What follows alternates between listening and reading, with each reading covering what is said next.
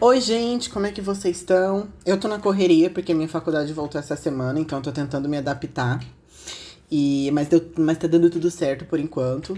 E hoje nós vamos falar sobre mitologia hindu, fazia um tempinho que eu não falava dessa mitologia aqui no podcast, né? Eu peço desculpas por isso, inclusive. Mas o que importa é que nós estamos aqui hoje. Nos episódios passados, nós falamos sobre a criação do mundo hindu, né? E a gente também falou um pouco sobre como essa mitologia mantém uma relação muito próxima com o ciclo infinito de nascimento, crescimento e morte, ou nascimento, preservação e destruição, né? A gente sabe que o Brahma ele é responsável pelo nascimento do mundo, por dar origem às coisas, enquanto o Vishnu é responsável por manter o mundo e faz isso através dos avatares, né? Que eu falei já um pouquinho sobre os 10 avatares mais importantes dele, quando ele encarnou aqui na Terra. E por fim, a destruição do mundo é feita pelo Shiva, né? E é dele que nós vamos falar agora. Bem, gente, o Shiva, ele é a personificação da destruição. Ele é o deus da energia criativa, da transformação e, óbvio, da destruição. Ele geralmente é representado com a pele azul meio roxa e quatro braços, e ele possui muitos símbolos. Gente, é, não é só porque o Shiva, ele é. Eu sei que eu falei aqui que ele é o deus da, da energia criativa, da transformação e destruição. Mas não é só porque o, o, a coisa principal dele é destruição que ele não seja capaz de fazer outras coisas. A gente vai ver aqui que ele consegue fazer outras coisas. E, de certo modo, a destruição dele também é uma criação, sabe? Então ele é um deus muito, muito poderoso. Então vamos lá. A pele do Shiva, ela, ela é dessa cor azul, meio roxa, assim, porque existe um mito que conta o, o motivo disso, gente. Ah, uma coisa. Eu vou colocar imagens dos símbolos do Shiva, vou colocar imagens dele lá no podcast. Então, se você quiser acompanhar, eu até recomendo, porque é até melhor para você saber conseguir distinguir os símbolos. É, então, eu recomendo que você siga o podcast no Instagram, arroba tudo de mitologia, vai ter tudo lá. Mas vamos lá. Então, gente, o mito que conta, eu vou dar uma resumida, tá? Porque futuramente eu vou falar mais especificamente dele, porque ele é meio grande e ele possui outras versões, né? Como sempre.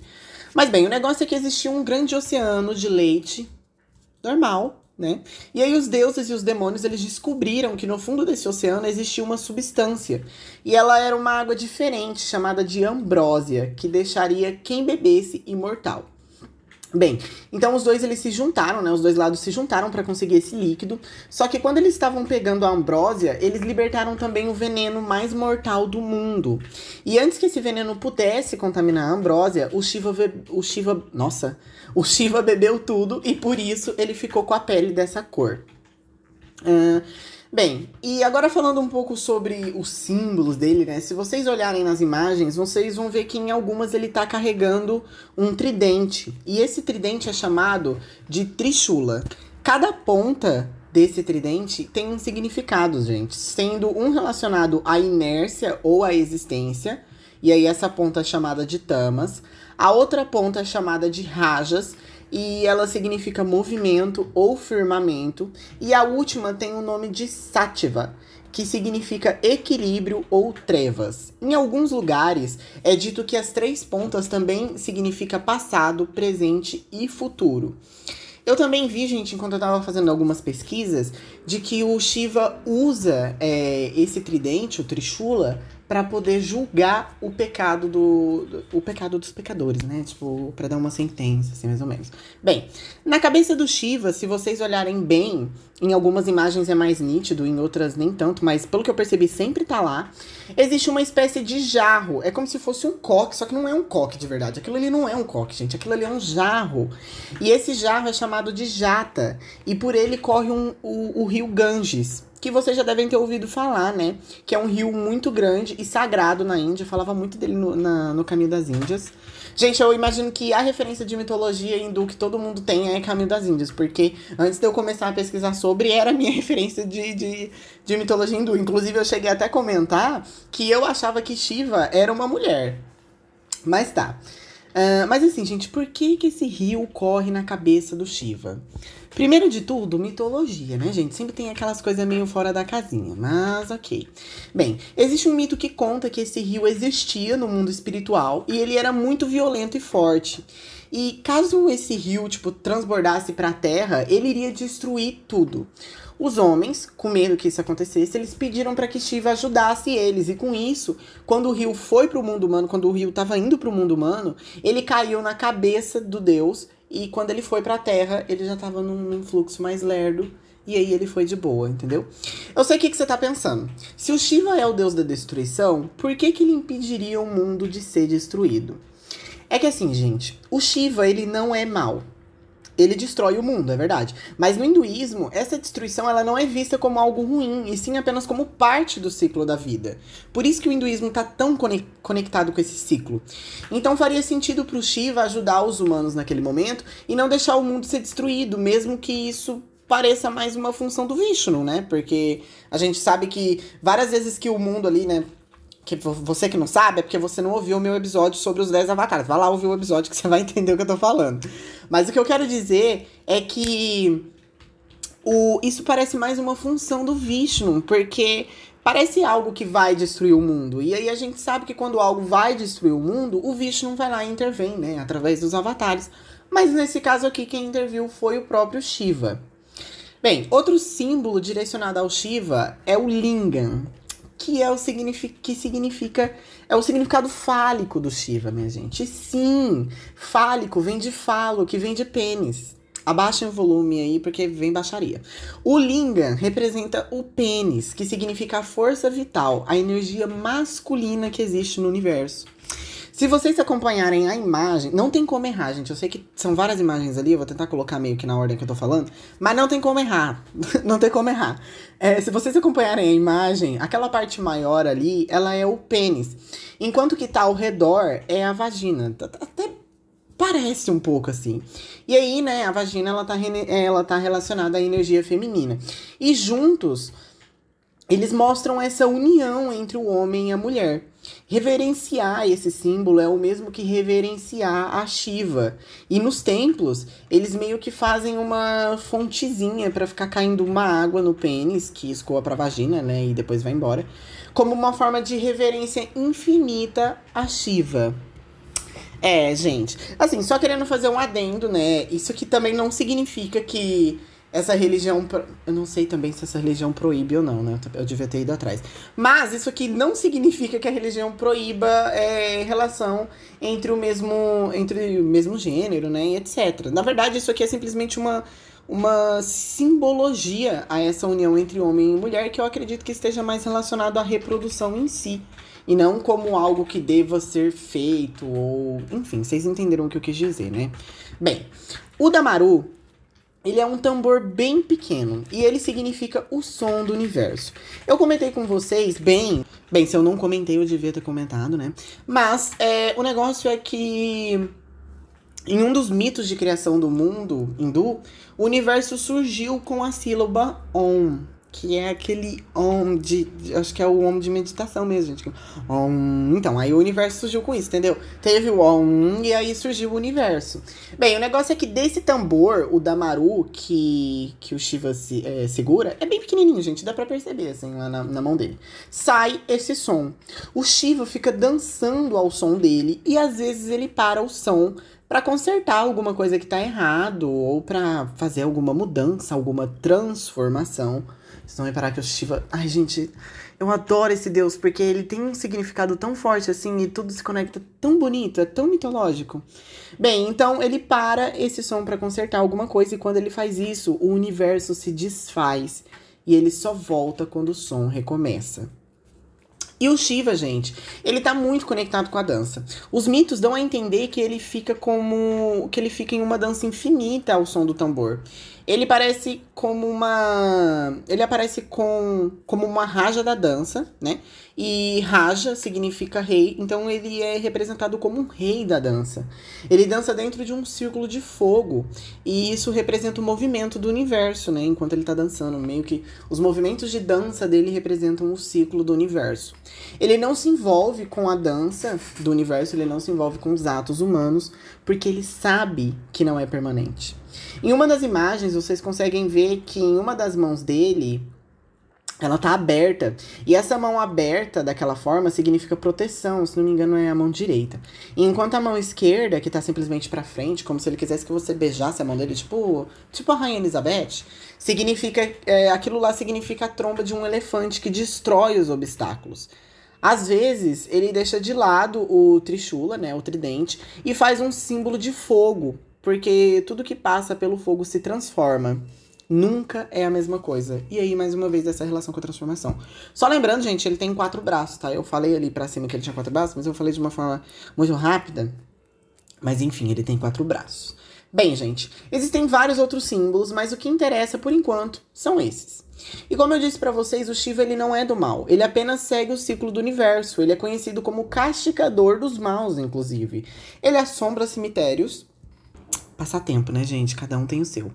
E ele vive com demônios, que são os Asuras, que eu já falei para vocês, e com outros seres estranhos. Uma pessoa do bem, uma pessoa normal. E geralmente o Shiva ele é retratado sozinho em uma montanha, solitário. E isso porque ele não gosta de interferir nos outros assuntos. Mas assim, não é só porque ele é retratado é, solitariamente que ele não tem esposa. Inclusive, a gente já vai chegar lá. Os adoradores de Shiva ou consideram ele um deus misericordioso, e assim, gente, pra, pra um povo que acredita nesse ciclo, faz sentido eles louvarem esse deus, sabe? Tanto Vishnu quanto Shiva possuem vários templos na Índia, enquanto Brahma, por ele meio que já ter feito a sua parte, né, porque ele simplesmente só faz a criação do universo, ele não tem tanto templo, e aí meio que o mito diz que ele só tem um templo na, na, na Índia. E eu realmente não. Eu devia ter pesquisado isso também, gente, para ver se ele tem um templo só na Índia, né? Mas tá.